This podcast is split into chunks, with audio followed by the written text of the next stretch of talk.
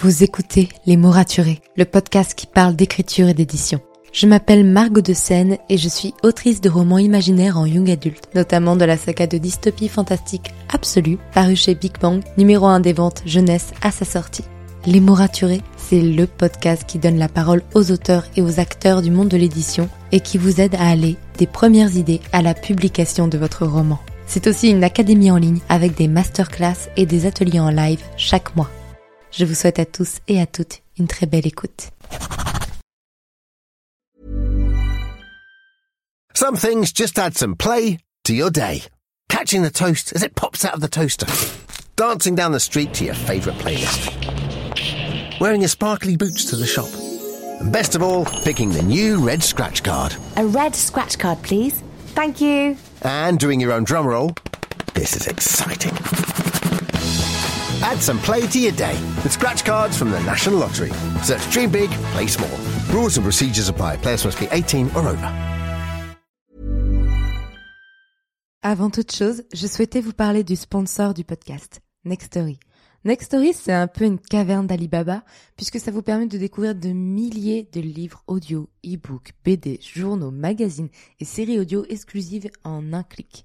Personnellement, je l'utilise pour écouter des livres audio quand j'ai de longs trajets en train pour me rendre en dédicace. J'ai par exemple écouté les Hunger Games, lu il y a des années, et j'ai adoré l'expérience, surtout que la narratrice, c'est la voix française de Katniss dans les films, donc c'est ultra agréable. Avec mon lien dans les notes de l'épisode, vous avez accès à une période d'essai de 45 jours au lieu de 14 jours en temps normal, de quoi tester leur catalogue et trouver votre bonheur. Hey, bonjour et bienvenue dans ce nouvel épisode de podcast. J'espère que vous allez bien, que vous avez passé un agréable week-end. Dans mon cas, c'était un week-end où ça a été un petit peu difficile de travailler et euh, hier encore lundi, j'avais beaucoup de cours et je galérais un petit peu à, essayer d'avancer dans ma réécriture. Finalement, je me suis débloquée, mais je pense que je ferai un bilan total de ma réécriture dans un épisode spécifique. Mais pour vous dire un petit peu, ça continue d'avancer euh, à son rythme parfois, mais ça avance et c'est le principal.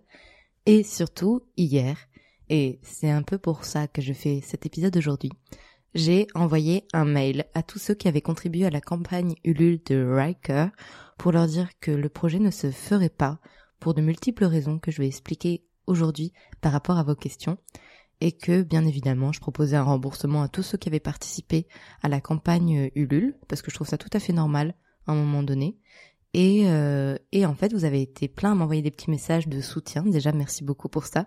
Et à me poser des questions pour savoir bah, comment ça s'était passé, pourquoi j'avais pris cette décision, comment je me sentais, bref.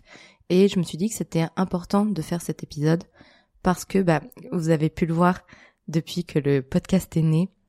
J'ai fait des épisodes à chaque fois que j'ai une lettre de refus, à chaque fois que je me sens pas bien, que j'ai des doutes, que je bloque et parce que je pense sincèrement que les échecs forgent beaucoup plus que les réussites et que on apprend beaucoup plus quand on tombe et qu'on se relève que quand tout va bien.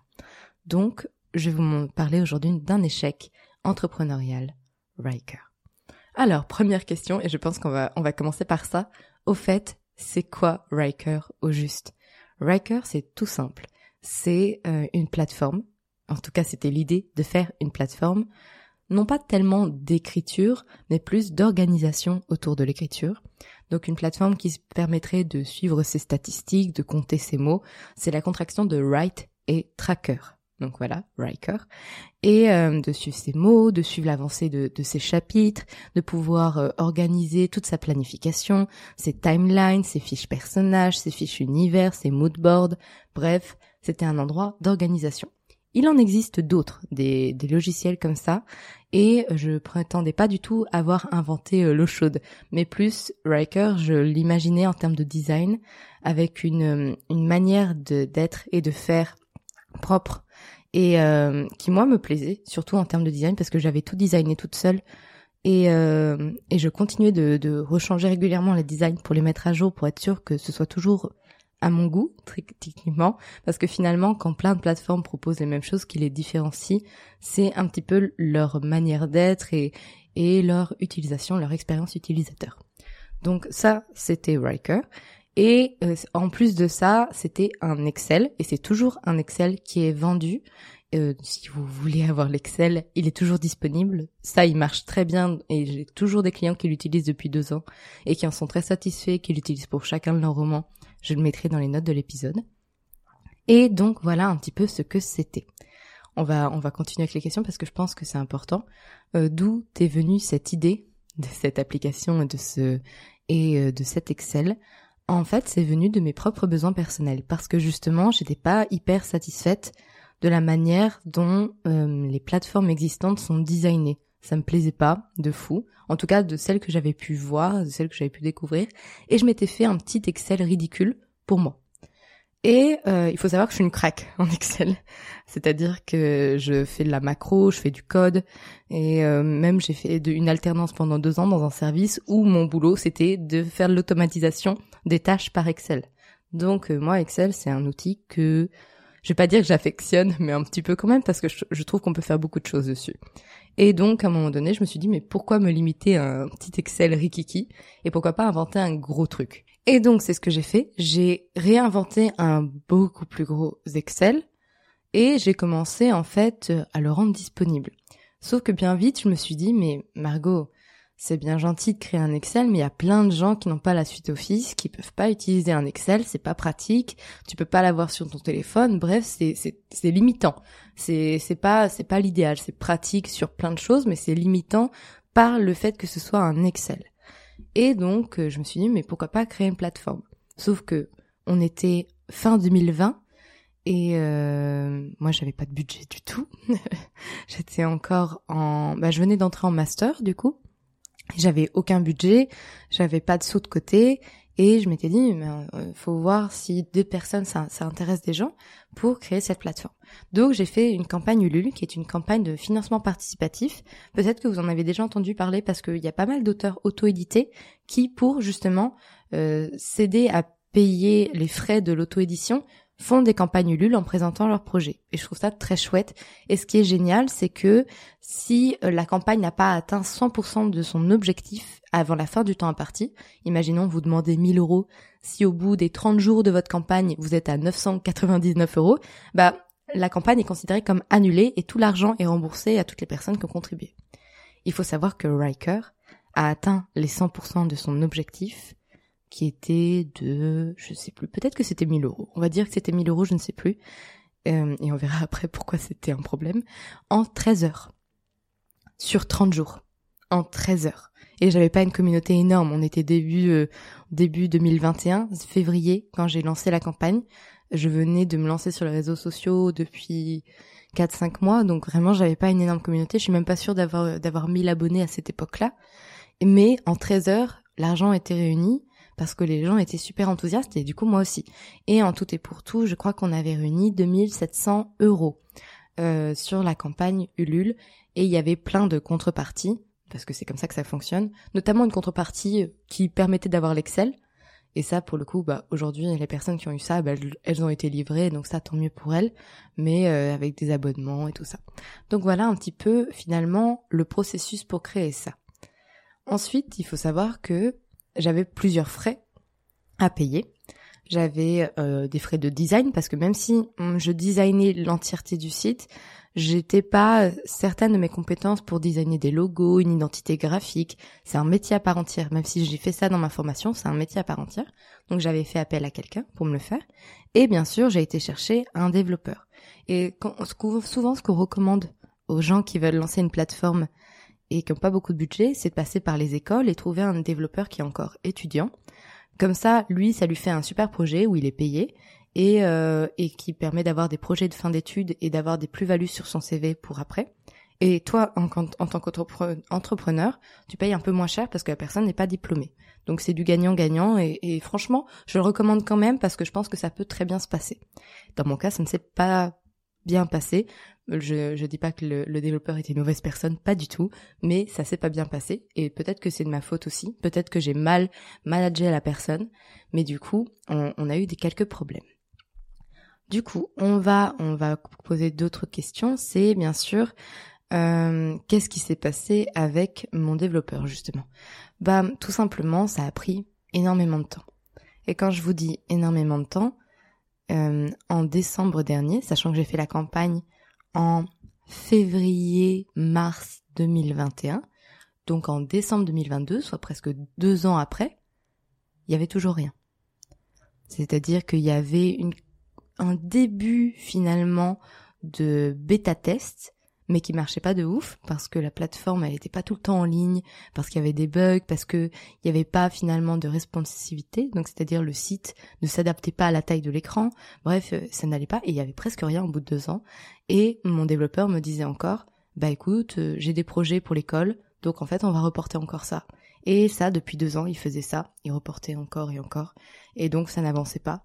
Et du coup, euh, fin d'année 2022, j'ai dit on arrête tout je te paye entièrement tout ce que je te dois, parce que bon, la personne avait quand même bossé deux ans dessus, et je me voyais pas ne pas la payer. Et je récupère les codes que tu as pu faire, que je, en fait, je ne peux même pas utiliser parce que chaque développeur euh, code un peu différemment, donc euh, ce serait compliqué pour quelqu'un d'autre de le faire. Et j'avais en tête de me dire, bah, je reprends un développeur. Sauf que, bah, en fait, j'avais plus le budget. parce que ça, c'était mon véritable problème, c'est que j'avais totalement sous-estimé le budget et la difficulté de ce genre de plateforme. Vous voyez, de base, j'avais prévu du coup un budget de 1000 euros. Avec 1000 euros, on fait rien. Avec 1000 euros pour faire ce genre de plateforme, on fait rien. Dès qu'on veut passer par euh, un freelance, bah, en développement, lui, il vaut 500 euros par jour. Déjà. Donc vous vous rendez bien compte que quand j'ai lancé cette campagne Ulule, j'avais pas en tête finalement les réels coûts. Et donc, je me suis retrouvée en début d'année à ne pas savoir quoi faire. Donc j'étais en train de me dire bon, je redesign un peu la plateforme, je la mets au goût du jour et euh, je vais rechercher un nouveau développeur pour développer la plateforme. Sauf que je me suis rendu compte effectivement que j'avais pas l'argent pour le faire, malgré la campagne Ulule, et surtout que bah j'étais emportée dans la vie d'autrice que par rapport à mes romans qui devenaient ma priorité, surtout que j'ai le podcast à gérer, enfin j'ai plein de choses à gérer, j'ai mes études à gérer. Et euh, et finalement bah c'était plus un projet qui me faisait vibrer. Et c'est pour ça dernièrement que je me suis dit mais en fait faut arrêter. Faut arrêter parce que de un j'ai plus le budget. De deux je suis toute seule à devoir gérer beaucoup trop de choses en même temps. Et euh, c'est humainement pas possible. Et euh, de trois en fait finalement est-ce que j'en ai encore envie de, de faire cette plateforme ou est-ce que l'Excel me suffit? Et, et en fait suffit aux personnes qui l'achètent? Bah ouais donc voilà un petit peu hein, euh, toutes les raisons qui m'ont poussé finalement à abandonner. Ensuite, j'ai d'autres questions justement. C'est euh, fait comment tu t'organises avec ton master, ton podcast, l'écriture et l'entrepreneuriat? Bah, je fais de mon mieux, disons, disons ça, et euh, je place des priorités en fonction des périodes. Cette année, mon master était pas trop ma priorité parce que j'ai déjà un master, un master en, euh, en poche. Là, je refais une année supplémentaire, mais j'ai déjà un master en poche. Donc, même si je n'obtiens pas celui-là, c'est pas grave. Je vais, enfin, c'est pas, c'est pas la fin du monde pour moi parce que euh, j'en ai déjà un et en vérité, bon, euh, j'ai été en tout une des majeures de promo durant le premier semestre, donc je crois que ça se passe bien quand même finalement. Donc même si c'est pas ma priorité, mais c'est vrai que je place des priorités. En ce moment, la priorité, c'est l'écriture. Et c'est pour ça que, par exemple, le podcast, j'ai des retards en ce moment. Je suis pas hyper régulière, ça tombe pas forcément le bon jour. Et en plus, ce mois-ci, il y a des ponts partout, donc je suis pas forcément chez moi, donc ça n'aide pas. Mais parce que j'ai placé la priorité à l'écriture et pas au podcast. Pareil pour euh, la partie entrepreneuriat. Ma partie entrepreneuriat n'est jamais ma priorité. Parce que, bah, pour l'instant, c'est pas ce qui me permet de vivre. Euh, au jour le jour, même si ça pourrait si je j'y plaçais plus de temps. Aujourd'hui, qu'est-ce que je fais en entrepreneuriat? Je fais plein de choses, en plus de ce que j'avais prévu de faire pour la plateforme Riker. Je vends toujours l'Excel, je vends des formations pour aider les auteurs euh, à créer leur site web, par exemple. Euh, je vends aussi des outils d'organisation. Donc en plus de l'Excel, j'ai un Notion qui est disponible pour s'organiser. Et ça, je trouve ça cool parce que pour le coup, Notion, c'est gratuit. Là où j'avais le problème d'Excel, où bah si t'as pas Excel, t'as pas Excel et, c'est, et ça marche pas quoi. Donc au moins j'ai les deux et c'est complémentaire. Et, et, je fais des masterclass. Donc euh, je fais des masterclass pour des formations. J'en ai fait une pour la formation de Miralta Edito, j'en ai fait une pour l'ICAR. Et euh, je, me, je suis en train de réfléchir à en faire de façon plus régulière de mon propre chef et que les gens puissent s'inscrire sans avoir besoin de payer une formation pour y avoir accès, juste euh, accès juste à la masterclass. Et euh, je prépare aussi des masterclass en tant qu'autrice, puisque par exemple au salon des Imaginales, qui, qui va être sur quatre jours à la fin du mois de mai, bah, je vais faire quatre tables rondes rémunéré euh, et ça c'est très bien, c'est une très belle chose. Et euh, et donc finalement l'entrepreneuriat se décline de plein de manières. Et bien sûr aussi j'ai les sponsors par exemple, là, au début de, cet épisode de podcast, vous avez entendu parler d'une sponsor actuelle du podcast, Next Story. Et euh, du coup, euh, j'ai aussi les sponsors dans le sens où c'est des gens avec qui je travaille, en qui j'ai confiance, où j'ai testé les produits. bah là, je vais sponsoriser. Je peux vous dire que je suis des fois, euh, je suis des fois recherchée par des marques où je me dis mais pourquoi ils viennent me voir moi? Et ça n'a aucun sens, aucun intérêt et je ne réponds même pas.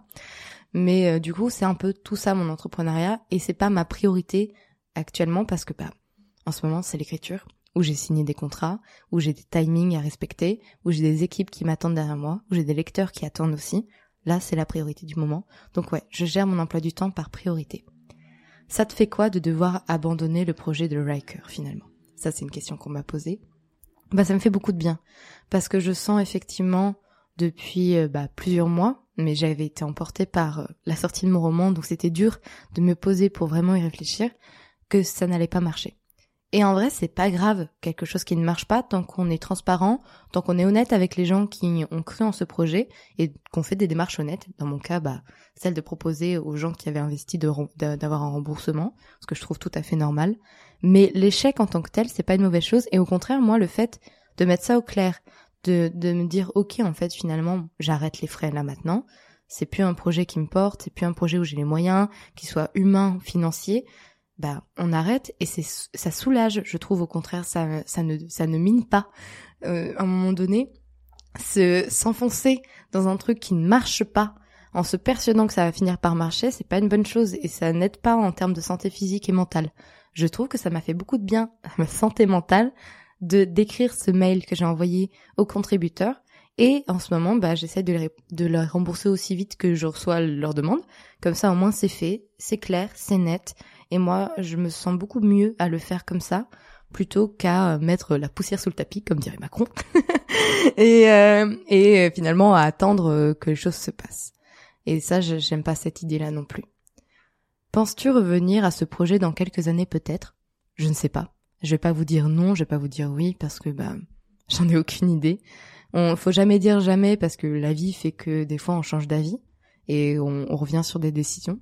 Mais pour le moment, euh, je suis pas, je suis pas du tout en, en projet de vouloir revenir dessus dans quelques années parce que bah effectivement pour l'instant le projet ne me parle plus et je pense qu'il y a de bonnes choses qui existent déjà. Donc bon même si c'est pas forcément les designs que j'aurais choisi et que j'aurais fait bah ça marche quand même très bien. Donc il y a pas de souci à ça. C'est pas c'est pas euh, une offre qui comble un vide dans le marché donc c'est pas très grave et, euh, et, je préfère me concentrer plutôt sur quelque chose que je peux maîtriser entièrement sans avoir besoin de passer par d'autres personnes, comme mes formations, comme mes masterclass, comme le fait d'apporter de la valeur aux gens en communication et en marketing. Ça vraiment je prends beaucoup de plaisir à le faire plutôt que m'enliser dans une plateforme où j'ai pas les connaissances en code. Je, connais un petit peu de HTML, CSS, mais pas assez pour coder une telle plateforme. Et donc, je, je peux pas le faire toute seule je suis obligée de passer par d'autres personnes et on a bien vu ce que ça donnait, ça peut ne pas marcher du tout.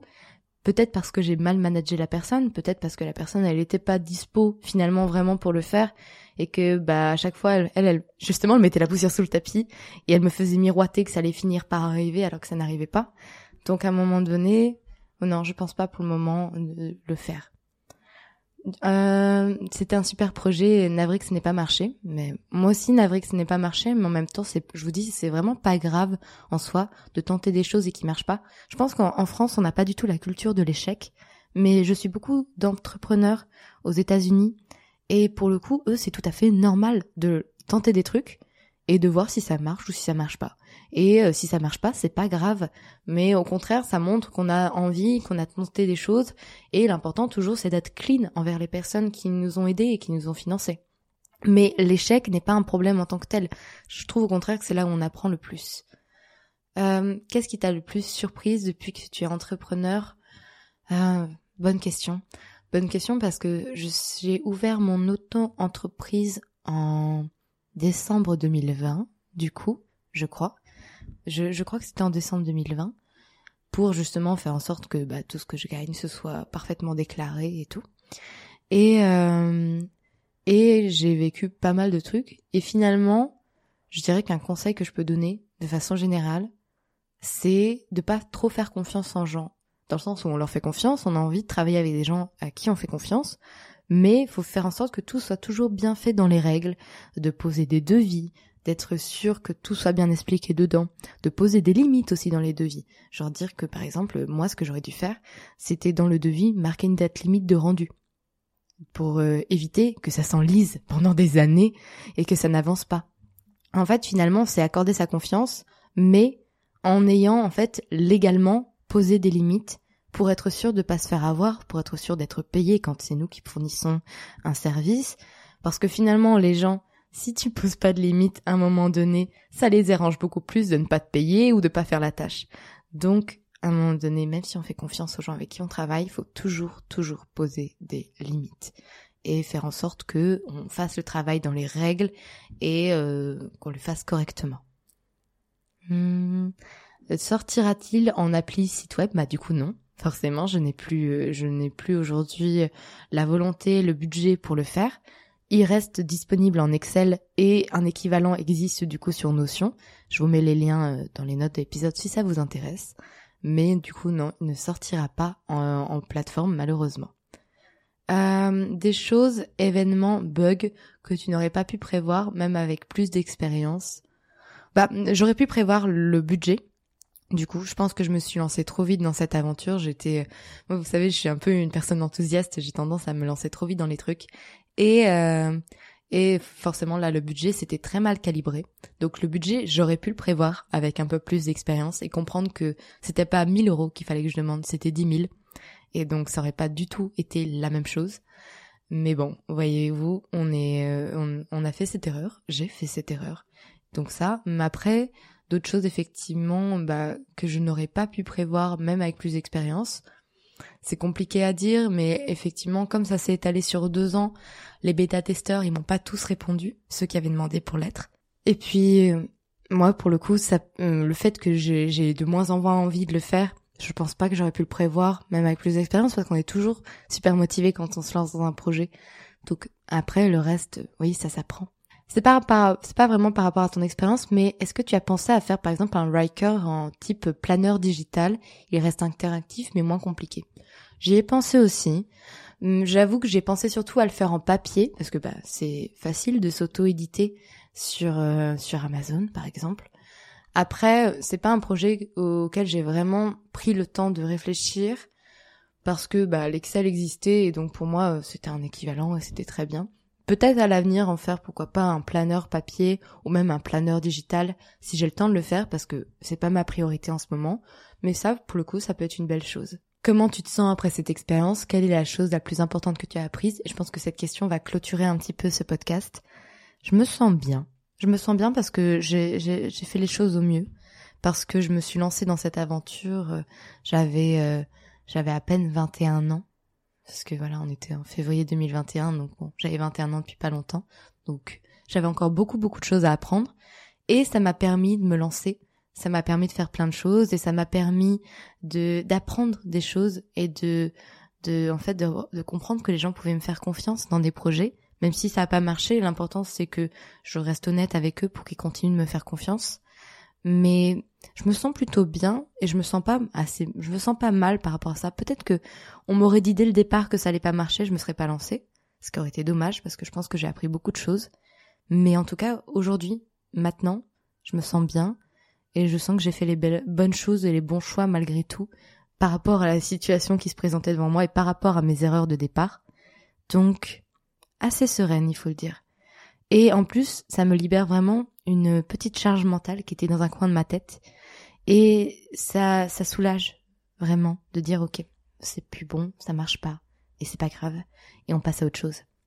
Et, euh, et je me dis que je vais pouvoir vraiment me lancer dans d'autres projets entrepreneuriaux autour, euh, pourquoi pas, bah voilà, de la communication, du marketing pour les auteurs. Ça vraiment, c'est un truc qui me qui me porte et depuis des années, donc je suis très contente. Et en ayant l'esprit tranquille, en me disant je fais les choses bien. Et ça, c'est le plus important pour moi. Donc voilà, de façon générale, un peu l'histoire de Riker, qui n'était pas si catastrophique comme vous pouvez le voir, c'était juste une erreur de budget et aussi peut-être une erreur de management ou de choix de développeur, peu importe. mais ce qui fait qu'aujourd'hui euh, le projet n'avancera plus. Si vous souhaitez toujours l'obtenir sur Excel, il est dispo, bien évidemment, et je vous mets les notes, enfin je vous mets le lien dans les notes de l'épisode. La version un peu équivalente sur Notion est aussi disponible pour ceux qui utilisent Notion. Et, euh, et je suis très contente de recevoir vos retours tous les jours parce que dans les petits messages que j'ai reçus, j'ai des personnes qui m'ont dit utiliser l'Excel ou l'équivalent Notion et qui étaient super contentes et super satisfaites et, et c'est super mignon de votre part de m'envoyer ça. Donc voilà, merci à vous pour votre soutien, pour votre confiance de façon générale depuis des années. J'espère que je ne vous ai pas trop déçu avec ça et que de toute manière générale, tout le monde se porte bien avec cette nouvelle. Moi, en tout cas, je suis contente d'avoir de, fait ça comme ça et d'être euh, clean aujourd'hui. Sur ce, je vous laisse. Je vous dis à vendredi pour un nouvel épisode de podcast. En attendant, écrivez bien, prenez soin de vous et à vendredi. When it comes to finding great deals on mobiles, we've gone beyond expectations at Curry's. Maybe you want the latest Samsung Galaxy S23 Plus. We've got all the latest models on the award-winning ID Mobile and Vodafone networks. Maybe you want a better deal. We've got deals on data, trade-ins, cashback and more. See for yourself at your nearest Curry's store. And if you want free next day delivery, look online at carphonewarehouse.com. Order before 8 pm for free next day delivery in most areas, subject to availability, excludes bank holidays.